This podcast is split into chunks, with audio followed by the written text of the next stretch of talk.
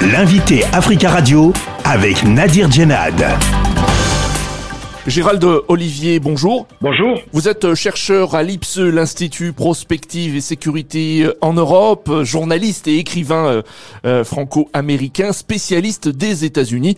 Vous avez écrit euh, sur la route de la Maison Blanche aux éditions Jean Picolec. Les résultats des élections américaines de mi-mandat continuent de tomber.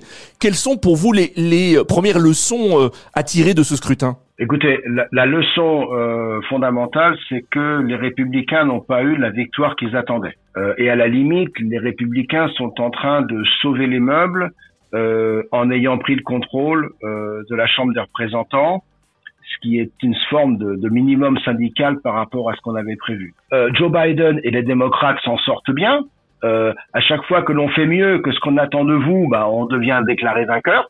Donc, euh, il faut le reconnaître, les, démocrates euh, ont très bien géré cette élection et sortent gagnants de l'élection, même s'ils perdent la Chambre des représentants. Alors comment expliquez-vous euh, que les démocrates ont mieux résisté que prévu, alors que traditionnellement les élections de mi-mandat sont défavorables au président en place? Tout à fait, tout à fait. Manifestement, les électeurs ont préféré, ou plutôt ont rejeté, l'alternative proposée par les républicains, et ils ont préféré continuer avec un cheval qui leur déplaît, qui, qui, qui n'apporte pas les résultats attendus, mais en qui ils ont plus confiance que dans les nouveaux venus présentés par le Parti républicain.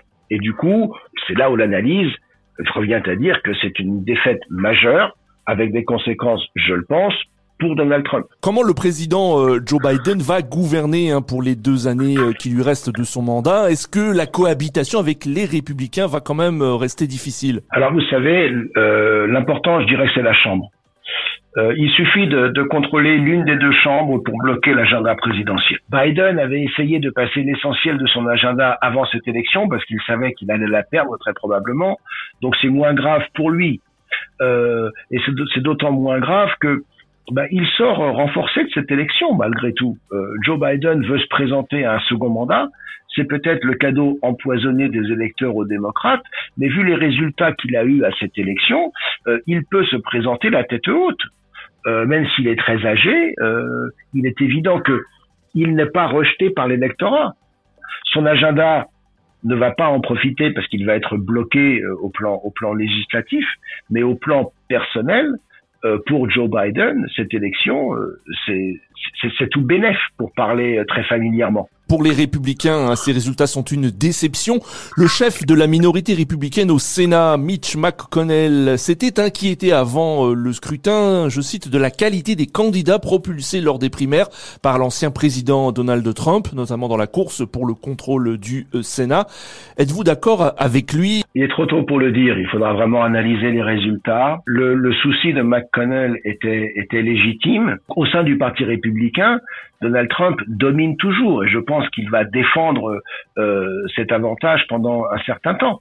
Le problème, c'est que les candidats soutenus par Trump et les candidats les plus radicaux sont incapables de rassembler euh, les indépendants, c'est-à-dire les électeurs qui passent d'un parti à l'autre, hein, les centristes en quelque sorte, et encore moins d'aller chercher des démocrates à qui ils vont faire euh, changer de vote. Et si vous n'êtes pas capable de faire ça aux États-Unis, vous n'êtes pas capable d'être élu. Mitch McConnell, qui est un vieux politicien, euh, euh, je dirais de la vieille école, qui connaît euh, la façon dont il faut faire de la politique, rassembler des votes, etc. Lorsqu'il a vu Donald Trump et qu'il a compris le personnage, il a saisi le danger qui était représenté. Il n'a pas été forcément écouté.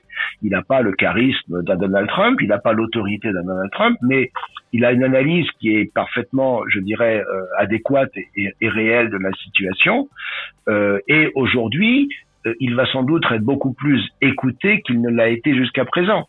Encore une fois, Donald Trump avait là euh, la chance ou l'occasion de démontrer que ses candidats sont capables de gagner et c'est pas ce qui s'est produit. L'ancien président Donald Trump a, a déclaré euh, qu'il ferait une annonce euh, le 15 ou le 16 novembre prochain. Que va-t-il dire dans, dans, le contexte actuel selon vous? Sa candidature à l'élection présidentielle ah, Je pense, ah, je pense qu'il va se présenter. Oui, absolument. D'abord, il va, il va chercher à couper le pied sous l'herbe des autres une fois que lui est candidat, euh, euh, se présenter pour la nomination républicaine, ça voudra dire aller affronter Trump. Et on sait que quand on va euh, affronter Trump, euh, il faut être prêt à encaisser certains coups, euh, certains coups durs, certains coups bas. Il a montré en 2016 une capacité à faire campagne euh, avec, comment dirais-je, des arguments et une attitude euh, que les autres candidats euh, ne sont pas toujours prêts à, à, à être capables de supporter. Donc, euh, lorsqu'il va dire dans 15 jours, je suis candidat à mon deuxième mandat qui m'a été volé en 2020, je pense qu'il le dira un petit peu comme ça, de manière aussi brutale,